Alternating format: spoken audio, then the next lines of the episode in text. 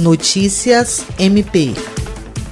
O Ministério Público do Estado do Acre, por meio dos promotores de justiça da infância Júlio César de Medeiros, Vanessa Muniz, Dyson Teles e Francisco Maia Guedes, receberam os representantes dos três conselhos tutelares de Rio Branco para tratar sobre a melhoria das condições de trabalho das equipes.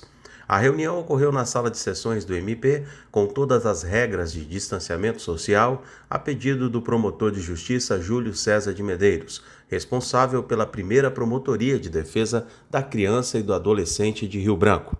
Dentre as pautas, destacaram-se assuntos relacionados à estrutura física, recursos humanos, fluxos de atendimento, ausência de um regime interno e criação do quarto conselho tutelar.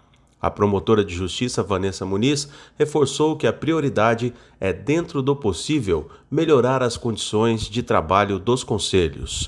Na oportunidade, o MPAC se colocou à disposição enquanto agente articulador de políticas públicas, reforçando a importância do trabalho em conjunto, visando a garantia de direitos de crianças e adolescentes. Ao final da agenda, já ficaram definidas as datas dos próximos encontros.